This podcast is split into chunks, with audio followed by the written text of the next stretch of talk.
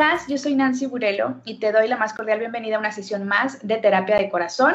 Hoy vamos a aprender mucho sobre temas completamente desconocidos para mí y por eso hoy tengo, voy, voy, a pasar rápido con nuestras invitadas. Hoy vengo muy bien acompañada, vengo acompañada con la doctora Mariana Plasencia, que ustedes ya la conocen. Mariana, ¿cómo estás? Hola, ¿cómo están? Muchísimo gusto. Es que ah, yo quería mandarles un mensaje a todos los de producción. ¿Eh?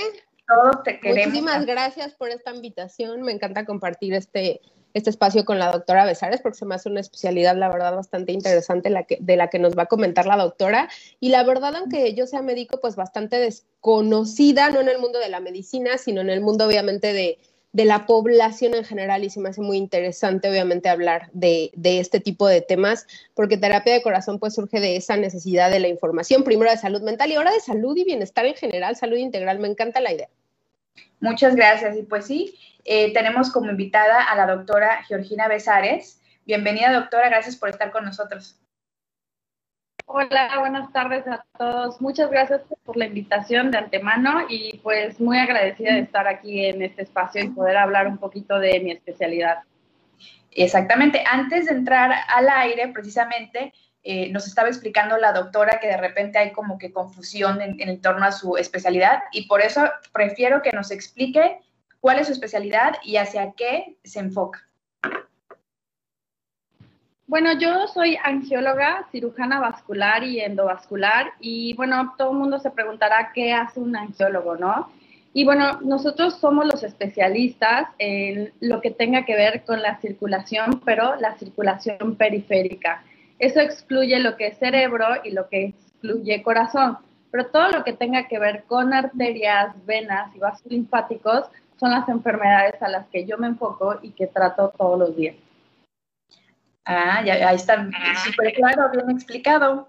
Nada, nada, del, nada del otro mundo, entre comillas, obviamente, ¿no? Porque mis respetos, como siempre, a todos nuestros especialistas. Y bueno, antes de irnos de lleno con la plática y las preguntas, recuerden a toda la gente que nos está haciendo favor de seguir esa transmisión a través de las redes sociales de Despierta TV, de Terapia de Corazón, a los que están a través de Facebook. Recuerden que pueden dejar sus dudas y comentarios para nuestras especialistas y yo las voy a ir revisando y con gusto se, eh, las compartimos a través del pues en las redes sociales, ¿verdad? Y a la gente que nos hace el favor de escucharnos a través de Radio Génesis en el 106.5 FM y 107.9 eh, para Puerto Morelos, 100. no, ya me hice bola, 107.9 Puerto Morelos y 106.5 FM Cancún. Gracias por estar aquí, un saludo a todos y como siempre les digo, si están manejando, con mucho, con mucho cuidado. Entonces, a saludos a Liliana Sánchez y a Manu Montalvo que ya están conectados y nos están mandando saluditos, a, a Balvis hasta Puebla también, muchas gracias. Entonces, para ponernos ahora sí a todos en contexto, ¿cuáles serían las principales enfermedades que usted trata? Bueno, de las enfermedades más comunes y que veo todos los días y que el 80% de nuestra población tiene son las varices, ¿no? Y creo que es la principal enfermedad por la que la mayoría de los pacientes nos ubican a nosotros, los angiólogos y cirujanos vasculares, esas molestas varices, ¿no? desde las muy, muy pequeñas que parecen unas arañitas rojas hasta las varices que sobresalen la piel en nuestras piernas, ¿no? Y bueno, el principal síntoma o la principal causa por la que los pacientes nos buscan es dolor en las piernas, ¿no? Y bueno, las venas varicosas como tal. Así es. Ok, perfecto. Mariana, adelante. Doctora, yo quisiera hacerle una pregunta antes de continuar con el tema, porque sí, a mí me gustaría mucho que usted nos dijera no por currículum, sino porque la, todas las personas que nos están escuchando obviamente sepan cuánto puede estudiar un especialista. Digo, porque yo sí me sé la larga carrera de obviamente de, de especialidades que usted tiene desde medicina general, pero a mí me gustaría que usted les contara cuántos años de medicina se hacen, cuántos años de cirugía tuvo que hacer para poder llegar a hacer cirugías vasculares. Porque digo, para mí mis respetos para los cirujanos, yo amo mucho la cirugía y trabajé en algún momento con un cirujano vascular. Son cirugías preciosas, doctora, la verdad mis respetos. Y para los que nos están escuchando, una cirugía vascular, hagan de cuenta que es cuando se rompe una arteria. Yo lo voy, a describir así, ¿no? Para que toda la gente nos, pueda empatizar. Eh, hagan de cuenta que tuvieron un accidente, así, no sé, hubo una ruptura, no sé, ya sea arterial o venosa, ¿no? Lo más perfecto en esta vida que he visto han sido las suturas a nivel arterial que hacen los endovasculares o los vasculares a nivel arterial y que son preciosas, doctora, la verdad, y muchas gracias por estar aquí con nosotros. Y a mí me gustaría que usted les dijera cuántos años de medicina tuvo que estudiar y qué camino tuvo que recorrer para llegar el día de hoy a ser este especialista. Bueno, en sí la carrera es un posgrado, entonces empezamos con la carrera normal que puede variar entre cuatro a cinco años de facultad, que generalmente eso varía un poco según las universidades, pero en promedio son de cuatro a cinco años, donde estás en clases y haciendo algunas prácticas en los hospitales. Hacemos un año de internado donde ya te mandan a un hospital y rotas en diferentes eh, especialidades, ¿no?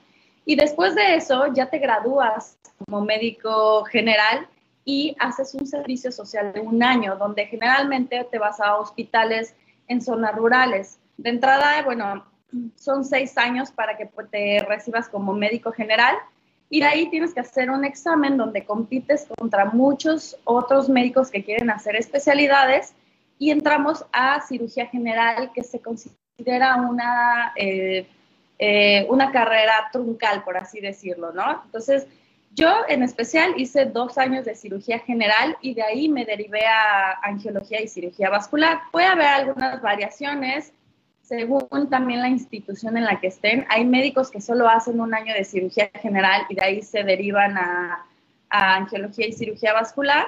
O hay médicos que incluso terminan todo cirugía general, que son cuatro años, y después hacen angiología y cirugía vascular que ahí hacemos tres años de especialidad. Entonces, en lo personal, yo hice 12 años para eh, ser angióloga y cirujana vascular. Tienes tu micrófono. Ah, perdóname. Estabas muteada a ti misma. Sí, perdóname, es que como luego eh, el hecho de estar desde casa tiene sus cosas extrañas, ¿no? Que pasa el camión, que la moto, entonces lo apagué porque estaban aquí como en carreritas y se me olvidó prenderlo. Pero ustedes entienden, creo que la pandemia nos ha enseñado que estas cosas, eh, esta nueva modalidad de trabajo, pues pasan y somos muy, muy abiertos, no pasa nada.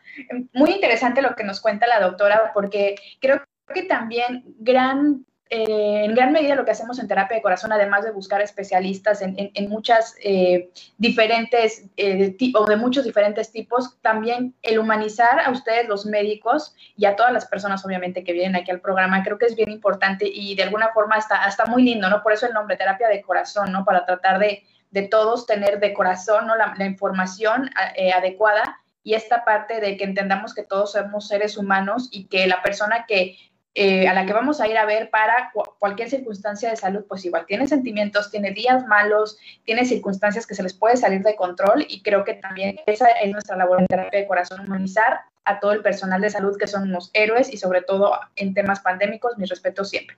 Pero bueno, tenía una preguntita por acá. Eh, me, la me, la mandaron antes del programa, no me pusieron el nombre, me pusieron ahí que no, que no más bien que no dijera el nombre y dice, ¿qué puedo hacer si tengo muchas varices? ¿Por qué salen las varices? Bueno, hay muchas causas por las que eh, salen las varices. La principal o una de ellas es que también lo podemos heredar. Importa mucho nuestros antecedentes familiares porque si nuestra madre o nuestro padre tienen varices, yo ya traigo una predisposición para tener la enfermedad, ¿no? Y ahí hay varias cosas por las que nos pueden eh, salir varices y de las más comunes son, es la obesidad, el sedentarismo, eh, personas que en sus trabajos tienen que estar mucho tiempo parados o mucho tiempo sentados. Las mujeres somos más propensas por la cuestión hormonal, ya sea por los anticonceptivos o terapias hormonales en pacientes menopáusicas, ¿no? Eh, tiene que ver el uso de los tacones, eh, los embarazos. Entre mayor número de embarazos, tengo más predisposición a que me salgan varices. Entonces, sí podemos traer una predisposición genética, pero de ahí nosotros creamos nuestros propios factores de riesgo, ¿no? Y de los más comunes, eso así es. Ok. Otra pregunta por acá. Al menos que, cuando Mariana, cuando quieras participar, tú también avíseme, inclusive, doctora Pesares, si estoy diciendo algo incorrecto, quiere interrumpir aquí. Miren, aquí somos casuales, no pasa nada. Dice aquí Eh, otra Mariana dice, ¿qué complicaciones puede haber cuando se padece de varices? Depende mucho el grado en el que encontramos al paciente con varices, ¿no? Están desde aquellas pequeñas varices muy pequeñas que casi nunca pueden tener ninguna complicación. Pero si encuentro a mi paciente con varices mucho más grandes, eh, en etapas más avanzadas, puedo tener podemos dividirlo entre complicaciones agudas como ruptura de las varices y estas varices de repente se rompen y sangran muchísimo y no duele, ¿no? El paciente de repente ve un charquito de sangre y se da cuenta que una varice se rompió. Otra es que se pueden formar coágulos por mala circulación en las venas, se pueden formar coágulos y a eso se le llama tromboflebitis, que es la formación de un coágulo dentro de una vena varicosa y es muy doloroso, se pone muy dura la vena varicosa y bueno, se vuelve una urgencia, ¿no? Y hay algunas complicaciones que necesitan un poco más de tiempo. Eh, cambios de coloración, si yo no hago nada por mis varices y dejo que el tiempo transcurra, puedo empezar a tener cambios de coloración en mis tobillos, que se pongan oscuros. Y esos cambios de coloración ya no hay vuelta atrás, son cambios irreversibles. Y bueno, de, los, de las últimas complicaciones, los pacientes también pueden hacer las famosas úlceras venosas, que son heridas generalmente que se encuentran en el tobillo y que no sanan y no sanan, ¿no? Entonces, esas son las principales complicaciones que podemos encontrar en personas con venas varicosas. Ok. Entonces, el, el, primer paso, los primeros pasos antes de llegar a alguna complicación, algo que fuera eh, más difícil como paciente para tratar, ¿cuáles serían las señales de alerta? El tema de varices, ¿cuáles serían las señales de alerta que me están indicando ve a un especialista para que empiecen a revisar y, si hay zonas en específicas donde llegan a salir que sean más peligrosas que otras?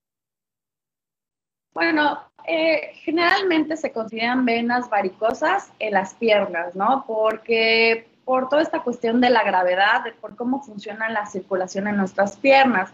Es difícil, no imposible, pero que tengamos varices en los brazos o en otra parte del cuerpo es difícil, ¿no? La zona más común es las piernas. Y bueno, de los síntomas más eh, comunes es la aparición de venas varicosas desde las chiquitas hasta las muy grandes, pero cuando ya el paciente empieza a tener algún síntoma como dolor en las piernas, y eso me refiero a que son personas que se levantan muy bien, sin molestia en las piernas, pero conforme va pasando el día, empiezan a sentir las piernas muy pesadas, muy cansadas, eh, se pueden hinchar incluso los tobillos y empiezan a tener mucho dolor, ¿no? Los calambres, la comezón en las piernas también son otros signos de que ya estoy empezando a tener problemas de la circulación y es momento de ir con el angiólogo o el cirujano vascular para ver en qué etapa de la enfermedad estoy y, qué puedo hacer al respecto para que no siga avanzando la enfermedad, ¿no? Claro, aquí le apostamos. Pensé que tenía el micrófono apagado, estoy pero con todo. Aquí le apostamos mucho en terapia de corazón al tema de prevención, por eso tenemos también estos espacios, aunque hoy tenemos muy solemnes, pero la verdad es que sí, entre más información tengamos sobre diferentes áreas, pues creo que podemos tomar mejores decisiones que, van en función de tener una mejor salud. Eh, me preguntan por aquí, y bueno, también quiero mandar saludos a Rosalinda Besares hasta Tijuana, que nos está viendo. Saludos. Y saludos a Francisco Ansúrez, a nuestro querido Francisco, nuestro nutriólogo favorito del mundo, que va a regresar el 12 de agosto, ¿eh? ya, ya, ya está cerrado su participación aquí. Y bueno, la pregunta es, ¿qué es una trombosis y si tiene cura? Bueno, hay dos tipos de trombosis. Nosotros en nuestras piernas, para no hacerlo tan complicado, tenemos venas profundas, que son las que regresan el 90% de nuestra sangre que ya no tiene oxígeno, pero también tenemos venas superficiales, que son las que regresan el, resto de esta, de esta sangre, ¿no? Entonces hay dos tipos de trombosis. La más común y la que ahorita ha sonado muchísimo y es por la que todos los pacientes tienen miedo por la vacuna, etcétera, es la trombosis venosa profunda. ¿Y qué quiere decir esto? Es la formación de coágulos en el sistema venoso profundo, ¿no? Y esta definitivamente es la más grave porque pues es el camino o el, sistema circulatorio principal donde regresa nuestra sangre. Y uno de los riesgos de la trombosis venosa profunda es que estos coágulos pueden viajar a través del torrente sanguíneo, irse a nuestros pulmones y ocasionar algo que se llama tromboembolia pulmonar, que son coágulos en los pulmones y eso sí pone en peligro nuestra vida. Pero también existe la trombosis en las venas superficiales y a eso se le conoce como tromboflebitis. Esta trombosis es menos grave pero sí llega a ser muy molesta, ¿no? Que son formación de coágulos en venas varicosas o venas superficiales. Estos coágulos no viajan al pulmón y no pueden poner en peligro nuestra vida, pero sí son muy dolorosas, eh, se ponen rojos, las varices se ponen duras y son pacientes que ya se tienen que operar de las varices, ¿no? Entonces existen dos tipos de trombosis. Espero que quede un poco claro. Sí, muchas gracias. Eh, tengo una pregunta aquí de Liliana Sánchez. Pregunta si se pueden usar compresas de semillas en piernas con varices. Mm, bueno, yo le preguntaría como para qué.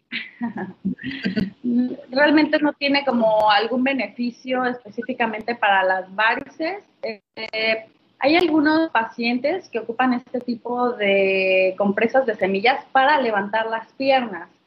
Entonces, una de las recomendaciones que nosotros hacemos cuando eh, pasan mucho tiempo parados o mucho tiempo sentados es que de repente en el transcurso del día eleven sus piernas un poquito, ¿no? Pero esto lo podemos realmente hacer hasta con un banquito o una almohada. No sé, no sé a qué se refiere con lo de las compresas de semillas. Eh, ya me contestó, dice que para sentir alivio, si ayuda en algo. Ok, bueno, lo que nos ayudaría ahí es como un pequeño masaje que realmente nos podemos ayudar con cualquier cosa y un masaje como si estuviéramos drenando nuestra sangre, ¿no? De los pies hacia arriba. Entonces lo podemos realmente hacer con cualquier cosa. Se recomienda que al final del día, si se pueden hacer un masajito, sobre todo en las pantorrillas para activar la circulación, adelante, nos ayuda a mejorar la circulación y también nos ayuda a quitar algunas molestias como pesadez y cansancio.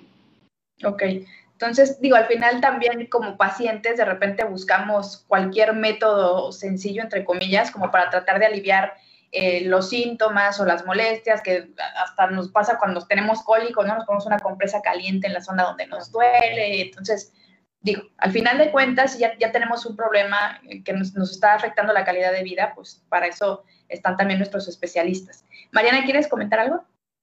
Sí, yo quería hacer una pregunta, ya que estamos tocando el tema de las varices. Este, doctora, ¿a qué edades eh, sería bueno que nos empezáramos a revisar, obviamente por prevención, por ejemplo, la, la circulación? Porque digo, me ha tocado muchos pacientes que obviamente por genética lo traen, pero que ya vienen demasiado avanzados o que, por ejemplo, si hay alguna ah, afectación a la red colateral, bueno, no lo están notando, o si hay una afectación ya a la red venosa profunda, tampoco lo están notando, que esa menos la van a notar hasta que no tengan dolor. Entonces, yo me, yo me gustaría que asesorara acerca de en qué momento es adecuado, porque digo, para mí como medicina preventiva sería muy bueno que fuera antes, obviamente, de presentar dolores, para que obviamente pudiéramos hacer una higiene, si así lo podemos llamar, de nuestra postura, para subir nuestras piernas, no sé, las recomendaciones que tengan, y para obviamente prevenir que esto llegue a una úlcera varicosa, por ejemplo. Bueno, eh, tocaste un punto muy importante y, y bueno, creo que es importante también comentarlo que la predisposición en cada persona es diferente. Mucho tiene que ver nuestros antecedentes familiares y también nuestros propios factores de riesgo. Pero lo que yo podría decir a la población en general para prevenir es llevar una vida sana. El sobrepeso nos ocasiona varices, entonces mantenernos en el peso adecuado. Como tal, me preguntan mucho si hay algún alimento o algo en la dieta que tuviéramos que evitar que nos pudiera sacar varices Realmente no, la dieta va enfocada a que tengamos una dieta balanceada y no tengamos sobrepeso. Hacer ejercicio cardiovascular, el ejercicio cardiovascular, el que sea, el que la persona le gusta hacer, ya sea bicicleta, correr, nadar, es muy bueno para estar mejorando la circulación, ¿no? Pero aquí creo que es muy importante que se piense en cuál, en qué es lo que me puede ocasionar varices, ¿no? Y el sobrepeso, el uso excesivo de hormonas, el estar demasiado tiempo parado o demasiado tiempo sentado, eh, que son las principales causas de varices. Entonces, ir a modificar nuestros factores de riesgo y pues llevar una dieta, una, una vida sana, ¿no? Con ejercicio y, un, peso adecuado. Ya ven cómo al final para prácticamente cualquier área de nuestra vida una buena alimentación y mantenernos activos es esencial. Nos lo ha dicho eh, nuestro querido neuropsiquiatra, el doctor Edilberto Peña, nos lo ha dicho la doctora Vilchis, nos lo ha dicho Mariana Plasencia hasta el cansancio, y aquí nos lo está reforzando la doctora Besares porque eh, suena cliché el decir eh, cuerpo sano, mente sana, pero es que es una realidad. Entonces hay que valorar mucho lo que nuestro cuerpo hace por nosotros y aprender a escucharlo. Estamos acostumbrados a vivir con dolor, que también hemos platicado con, el doctor Miguel Ramírez, precisamente el traumatólogo, que estos son dolorcitos que se van acumulando y situaciones que dices, bueno, me tomo un paracetamol, un ibuprofeno y ya se me pasa, ya se me pasa, y, y dejamos que el tiempo siga transcurriendo y al rato se complica con otras cosas y, y ojo aquí, ¿eh? porque eh, ahorita con el tema de las vacunas, que estamos, que si los chavos rucos, que si los millennials, que si los centennials, que no sé qué, por, la división que se está dando por el tema de, las edades en las vacunas, empiezan a decir, ay, es que después de los 30 los achaques, pero después de los 40 tal. Lo que sucede es que estamos acostumbrados a que cuando somos jóvenes nos vale gorro la salud. No hacemos temas de prevención.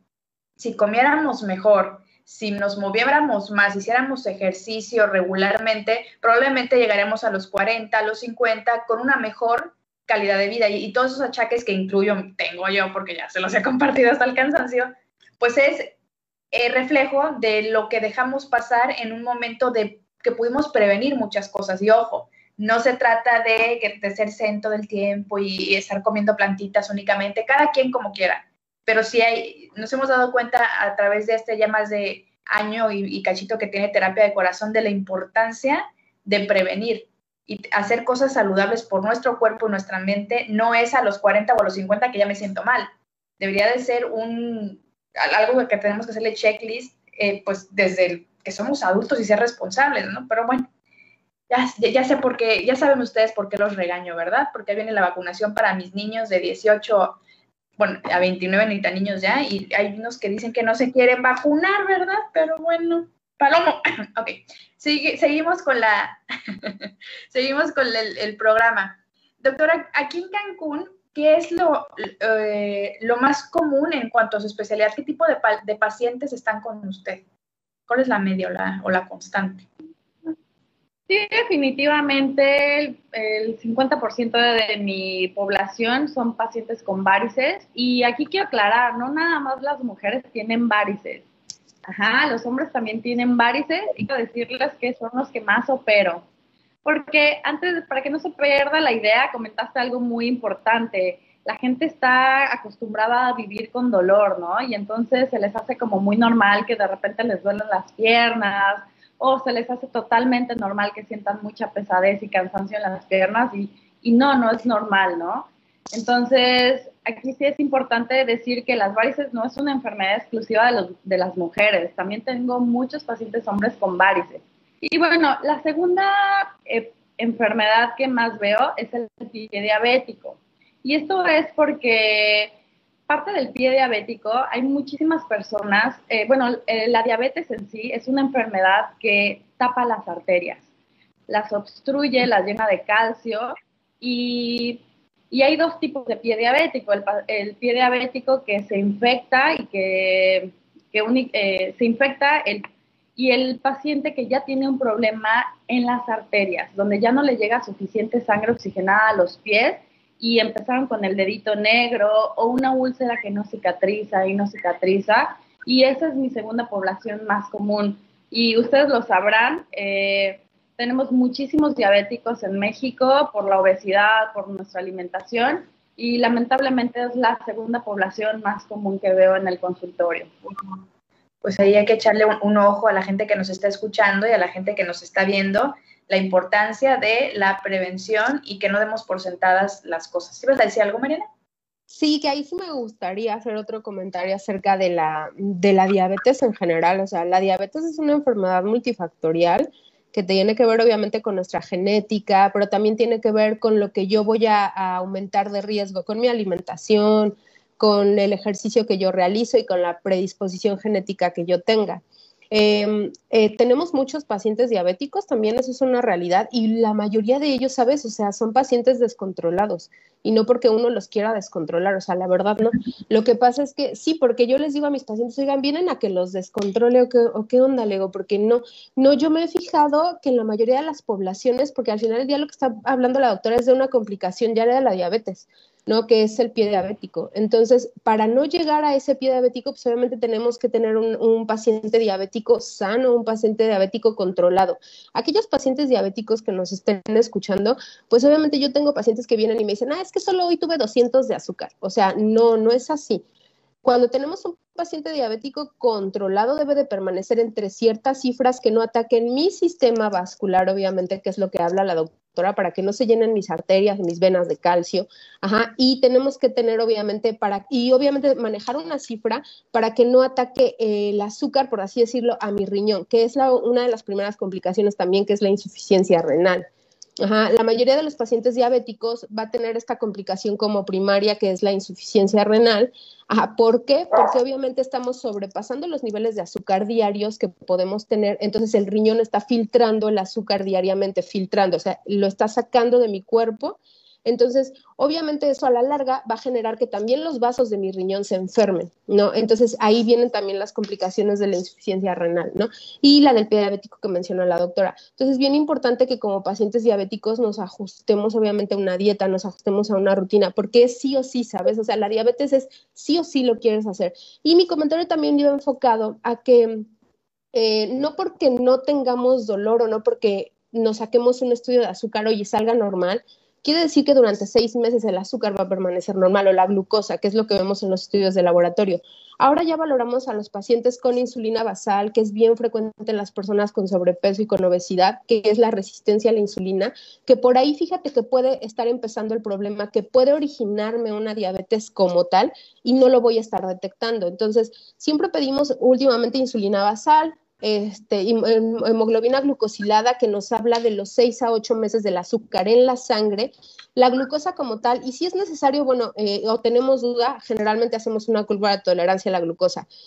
A veces se los pido a los pacientes cada seis meses o cada tres meses y me dicen es que qué exagerada. No, lo que pasa es que vivimos en un mundo en donde los ultraprocesados como alimentos están a la orden del día y en donde el paciente generalmente no está siguiendo una alimentación balanceada y esto puede ocurrir. Entonces también ahí está la prevención. Sí, por supuesto, la, prevención y sobre todo si ya tenemos alguna eh, enfermedad en particular, pues darle el seguimiento que se le tiene que dar. Y creo que a partir de, de, la pandemia y de todo lo que estamos viviendo y lo que hemos vivido y el tema de las vacunas y que se genera esto y que genera aquello, es cuando la población, creo yo, porque lo he visto en mis entornos más cercanos, realmente se está empezando a preocupar por la salud y más allá de eh, querer evitar, por el caso de la enfermedad COVID, están tratando de, resarcir el daño que ya le hicimos todos a nuestro cuerpo en 20, 30, 10 años, en seis meses de ya comer bien y en seis meses ya me de hacer ejercicio. Entonces, creo que algo que nos está dejando la pandemia a todos, para cualquier especialidad o cualquier enfermedad que tengamos, es la prevención y es el darnos el tiempo y el espacio de ir desarrollando hábitos más saludables para que el día de mañana, que otra vez nos venga el COVID-85, lo que sea, estemos mejor preparados, madera, estemos mejor preparados, pero eh, me refiero ya no solamente a lo anímico, sino también que nuestro cuerpo responda mejor, porque hoy por hoy lo que es una realidad es que no sabemos cómo te va a dar, este, si te da COVID-19, no sabemos. Es un volado, una ruleta rusa y bueno, en fin, muchas cosas que, que vamos a ir analizando. Pero nos vamos a ir eh, a un corte para tomar un poquito de aire, ¿verdad? Y para ver estos maravillosos videos que tienen aquí Despierta TV. Sí, hermosos videos. Y vamos a seguir platicando con la doctora Besares de regreso. Y quiero mandar saludos antes de irnos hasta Veracruz a Rosalinda Bravo. Gracias por estar conectada. Saludos a Veracruz, saludos a Puebla. Y pues ahorita regresamos. Esto es Terapia de Corazón.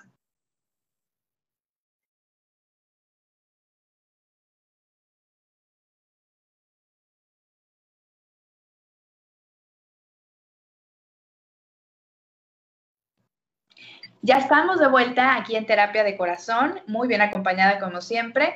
Y recuerden seguirnos en todas las redes sociales de Despierta TV y de Terapia de Corazón. Estamos en Twitter, en Facebook, en Instagram, canal de YouTube. O sea, pueden encontrar todo el contenido, tanto de Terapia de Corazón como Despierta TV, en redes sociales. Así que si este contenido no lo pudiste ver desde el principio, ya sabes que se queda aquí en redes sociales y también va a estar en formato eh, de audio a través de Spotify, Google Podcast, Apple Podcast. Ya sabes que aquí lo que queremos es informarlos, no importa el formato que sea.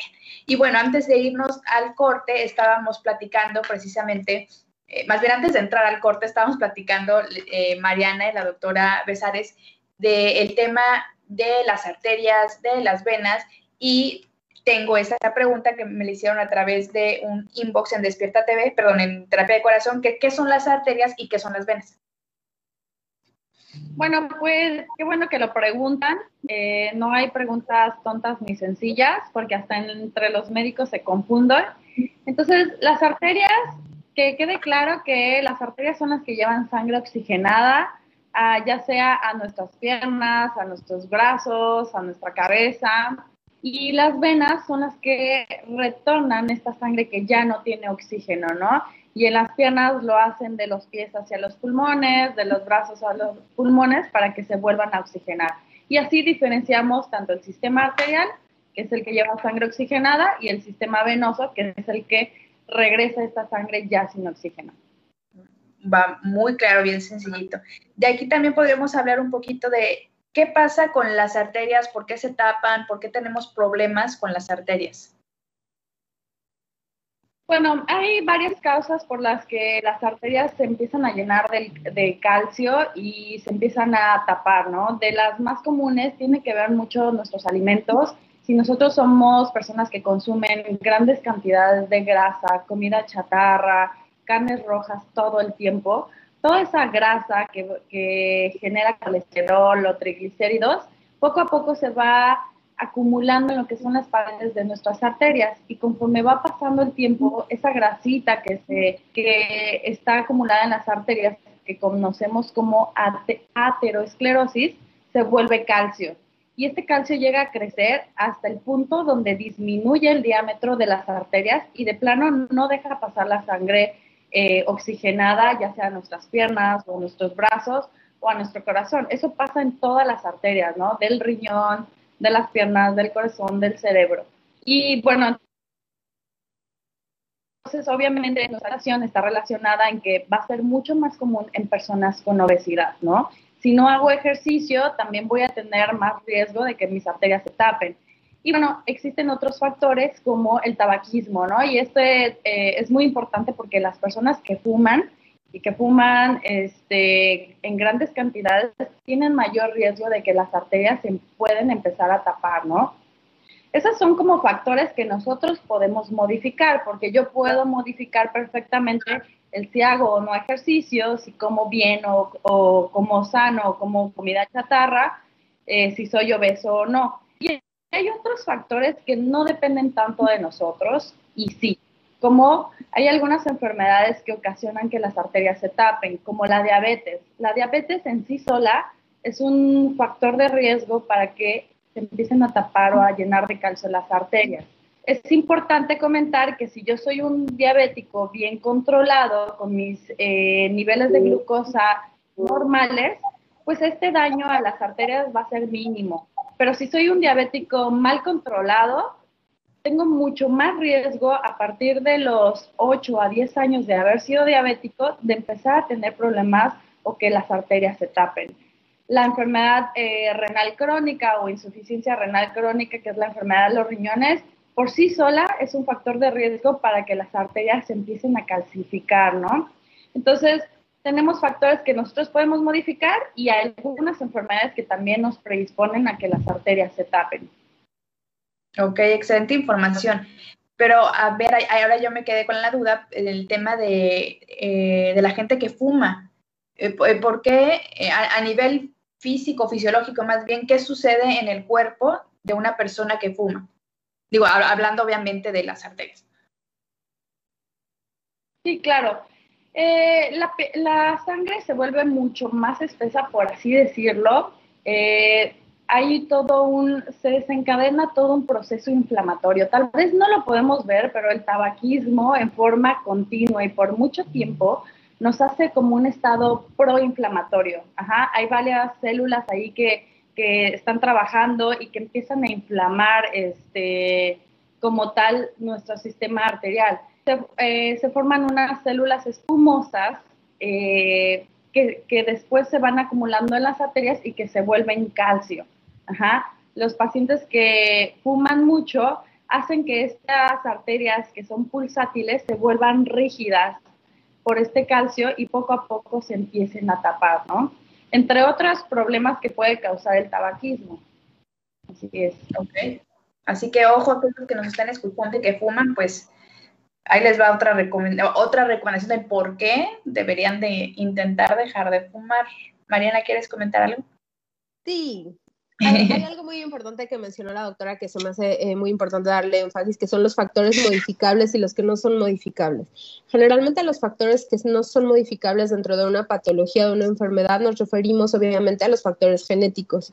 Y los factores que son modificables, obviamente nos referimos pues a la nutrición, al sedentarismo. Y con esto mi mensaje va enfocado a las mamás y a los niños, bueno, a las mamás de los niños porque ven como todo lo que dijo la doctora es prevenible en cuanto a la alimentación. Entonces, obviamente, si el niño tiene dos años, yo no sé qué hace, pues comiendo azúcar o yo no sé qué hace comiendo tipos de alimentos que obviamente no están recomendados para esa edad, porque si nosotros vemos la cadena de estas enfermedades, pues tal vez eh, un bebé obviamente no le van a dar. Un bebé nace limpio de las arterias, nace clean, o sea, es toda una fábrica nueva.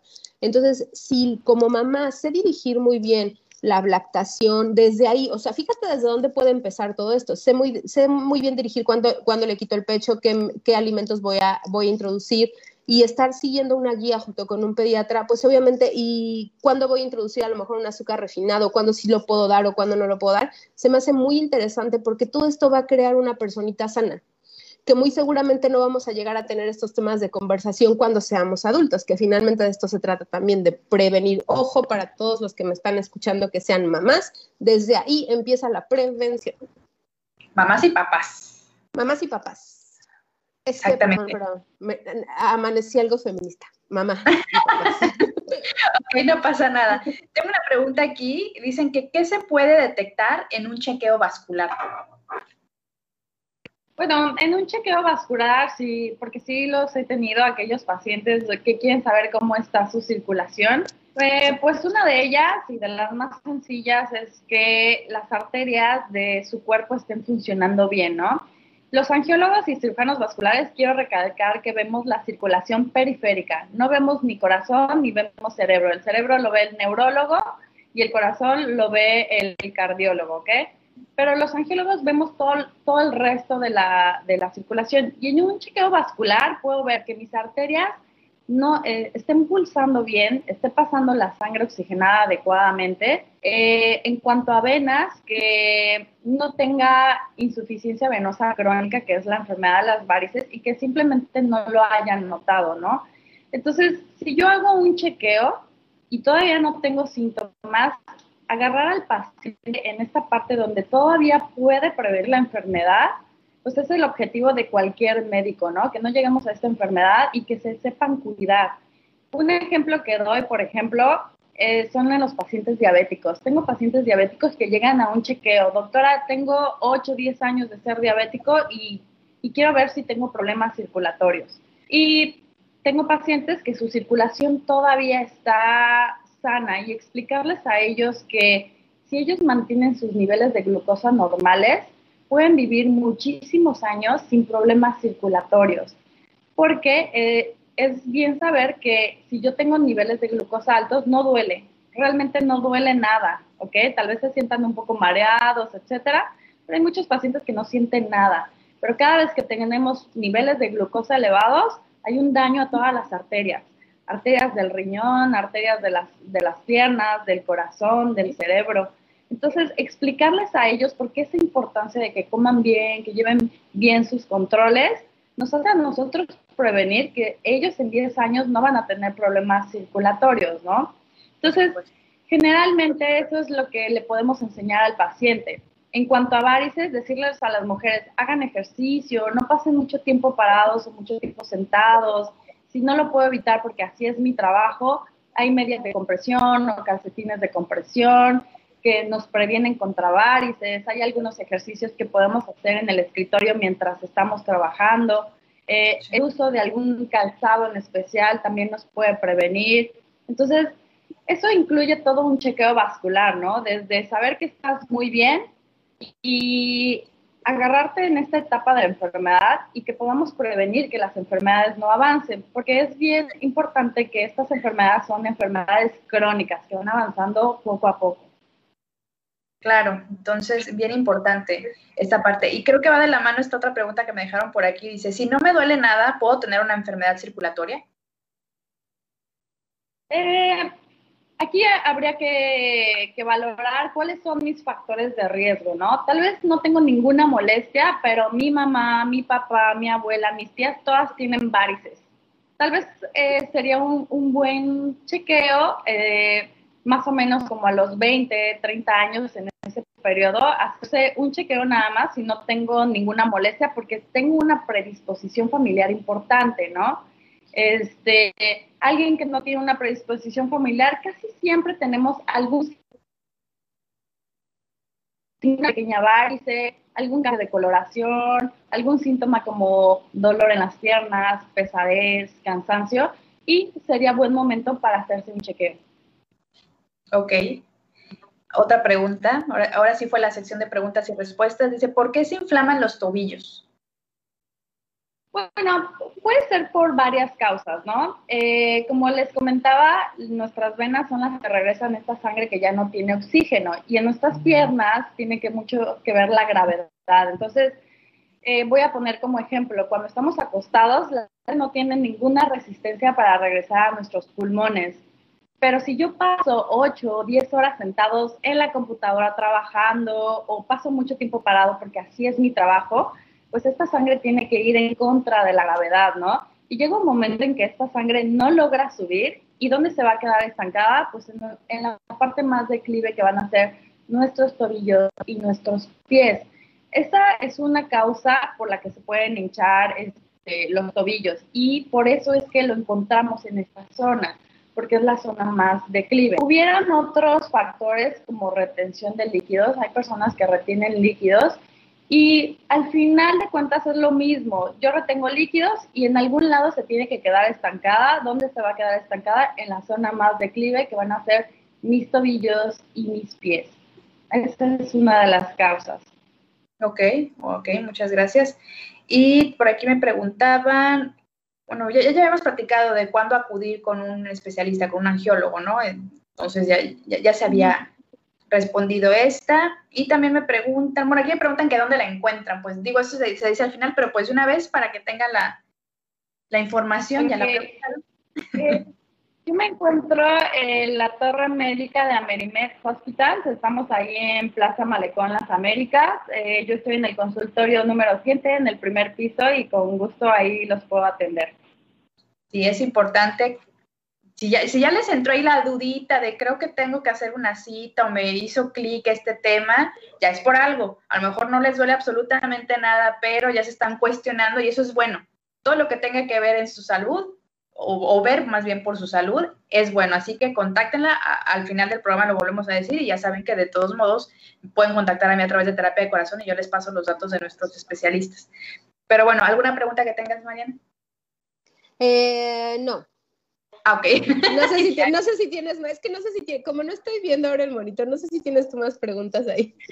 No, no, no, sí, eh, yo decía para, para campechanearle. Pero bueno, creo que, digo, más que pregunta es esta parte de, ya que nos vamos al, al cierre del programa, de generar conciencia entre la gente que nos está escuchando. Primera, de informarnos sobre los diversos especialistas que hay, no confundir lo que hace uno con otro.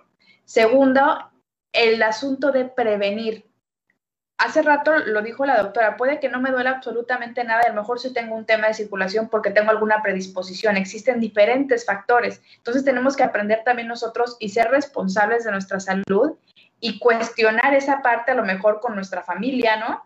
Lo hemos platicado con temas de salud mental, que si son ciertas cosas hereditarias o no, y que si es bueno estar pues este, pendientes de eso, pues en cualquier área de la salud es importante. Entonces no echen en saco roto esta información, ¿ok? Y bueno, vamos a seguir con el programa, ya casi nos vamos, pero tengo otra pregunta. Por aquí me pusieron que si la trombosis es curable o puede causar la muerte. Muy fuerte esto. Pues mm, sí puede ocasionar la muerte, como les comentaba hace rato, cuando es una trombosis venosa profunda, eh, estos coágulos, sobre todo en los primeros 15 días, se pueden mover y viajar a través del sistema circulatorio e irse a nuestro pulmón. Y tener un coágulo en un pulmón sí pone en peligro la vida, ¿no? Son, eh, son, son totalmente tratables. Hay cirugía para poder deshacer estos coágulos. Actualmente la cirugía eh, ha avanzado muchísimo, son cirugías sin heridas, donde metemos un, un catéter y el paciente se queda eh, con este catéter 24 horas para poder deshacer el coágulo, ¿no? Hay pacientes que no son candidatos a cirugía y que únicamente serán candidatos a llevar algún tratamiento médico como anticoagulantes y medias de alta compresión. Pero sí, sí, eh, sí se cura en algunas ocasiones y en otras únicamente lo tratamos, pero sí deja una secuela. O sea, una trombosis venosa profunda sí deja una secuela. Si yo tengo un buen tratamiento y se detecta a tiempo, esta secuela puede ser mínima. Y no sé si quieran hablar de lo de eh, la trombosis en, lo de la vacuna. Ahorita ah, hay muchísimas personas, muchísimas personas que tienen miedo a la vacuna. No sé si quieras eh, comentar algo. Sí, eh, vámonos sobre, esa pregunta y ya cerramos con otra que tiene que ver también con, con, trombosis, como para tratar de dejar a la gente un poquito o más tranquila o con la información adecuada para seguir este, pues, con su día y que, se, que contacten a la doctora. ¿Por qué eh, hay tanto miedo en mucha gente eh, para vacunarnos? Y lo estamos platicando fuera del aire, que inclusive ahora que se está dando el tema de vacunación aquí en Cancún, que si va a ser la AstraZeneca, que por qué me toca esa vacuna, si da trombosis. O sea, creo que la desinformación está fuerte y me gustaría hablar un poco al respecto. ¿Qué datos tenemos sobre eh, bajo qué circunstancias alguien le puede dar una trombosis por vacunarse con determinada vacuna? Bueno, aquí es bien importante que los factores para que a mí me dé una trombosis es exactamente igual en todos los pacientes, ¿no? Eh, factores que me ocasionan trombosis que no tienen nada que ver con la vacuna son personas que se acaban de someter a una cirugía, que han estado inmovilizados por X razón, porque se fracturaron o porque estuvieron enfermos y no pudieron movilizarse pacientes que hacen viajes muy, muy largos y que no se han movilizado por muchas horas, es, es uno de los factores de riesgo que me puede ocasionar trombosis de los más comunes, ¿no? Y bueno, aquí eh, ocurrió todo este tema de la vacuna porque por un tiempo en el extranjero quitaron el AstraZeneca porque empezaron a ver que hubo algunos eventos de trombosis. Cabe aclarar que este porcentaje de trombosis es del 0.003% para que eh, se forme una trombosis. Y eso quiere decir que tres personas vacunadas por cada 10.000 personas que tuvieron esta vacuna pueden ocasionar o pueden tener una trombosis venosa profunda. Entonces, realmente el porcentaje es mínimo y esto es bien importante porque todas las vacunas tienen un un riesgo, ¿no? Eh, llámese Guillain-Barré, reacciones alérgicas, y realmente es un porcentaje muy, muy bajo. Entonces, riesgo-beneficio, el beneficio lo supera, ¿no? El, vacunarnos. Eh, no es que alguien tenga más riesgo que otras, incluso aquellos pacientes que tuvieron una trombosis venosa profunda no tienen más riesgo de trombosarse por la vacuna que alguien sano. Es exactamente el mismo riesgo del punto 0003%, ¿no? Entonces, y también quiero comentarles, el riesgo de trombosis es mucho más común en pacientes que eh, han tenido infección por COVID que en aquellos pacientes vacunados. Y bueno, eso oh. también creo que nunca se mencionó. Mm, eh, dentro de la pandemia, yo como cirujana vascular y angióloga, vi muchísimos pacientes infectados por COVID que presentaron algún tipo de trombosis, muchos. Y no he visto ni uno solo que haya presentado una trombosis secundaria a la vacuna. excelente dato, ¿eh? Entonces, ya saben ahí para los que nos están escuchando que ya les va a tocar vacuna a los chicos de 18 a 29 y a los que les tocó eh, AstraZeneca, que digo, por lo que estaban un poquito eh, dudosos, pues aquí tienen una información súper relevante, así que ojo con eso. Ya para cerrar, eh, tengo esta pregunta que dice, ¿se recomienda a una mujer que haya tenido trombosis embarazarse? sí, definitivamente si ya tuvo una trombosis, el embarazo sí es un factor de riesgo, ¿no? Y entonces tiene más riesgo de volver a presentar una trombosis. No quiere decir que no pueda embarazarse, simplemente habrá que cuidarla más, como el uso de medias de compresión, mantenerse activa, no subir tanto de peso. Y hay muchas maneras de prevenir una nueva trombosis, pero sí, efectivamente, una persona que tuvo una trombosis y se vuelve a embarazar, tiene mayor riesgo de, presentar una trombosis, pero se pueden modificar esos factores y que ella pueda llevar un embarazo totalmente normal. Entonces ahí la recomendación es que una vez que inicie su embarazo, sí esté con chequeos frecuentes con un angiólogo o cirujano vascular. Ah, perfecto. Pues muchas gracias por, por la por la respuesta. Y pues bueno, ya casi nos despedimos, no sin antes agradecerle a toda la gente que estuvo conectado, estuvo pendiente de la transmisión. Gracias, gracias a toda la gente que nos sigue a través de Despierta TV y Terapia de Corazón. Ya saben que aquí en las redes sociales se encuentran toda la información y todos los episodios y los programas pasados aquí se quedan y los vamos compartiendo de vez en cuando para que si por ahí les quedó un tema pendiente, lo puedan revisar.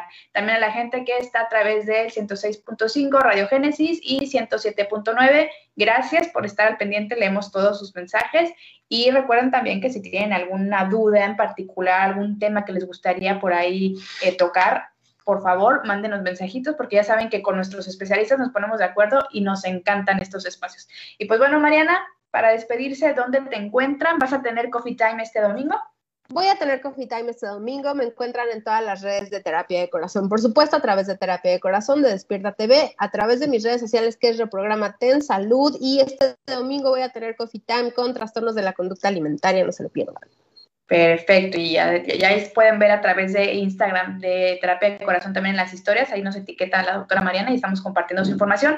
Doctora Besares, ¿dónde la encuentran? Repítalo por si alguien se distrajo. Bueno, es, eh, mi consultorio está en la torre de Amerimed, es la torre médica de Amerimed que está dentro de Plaza Las Américas, en Plaza Malecón. Y bueno, estoy en el primer piso, consultorio 7, estoy ahí para servirles y muchísimas gracias por la invitación. Al contrario, doctora, que sea, que sea la primera de muchas participaciones porque nos hace falta mucha información y pues seguir y hacer crecer más la comunidad, sobre todo para eso, ¿no? Para estar todos con datos reales, con especialistas que sí les saben a sus temas, ¿verdad? Y, que no anden ahí pasando información de WhatsApp que ni saben de dónde salió. Para eso, esta terapia de corazón, para que busquen a especialistas que están bien capacitados y que sobre todo eh, están abiertos a compartir su experiencia con nosotros y eso siempre, siempre se los vamos a agradecer.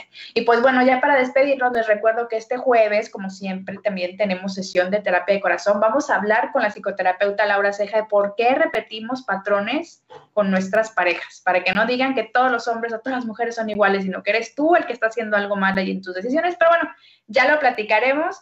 Pueden irnos dejando sus preguntas para Laura Ceja el próximo jueves.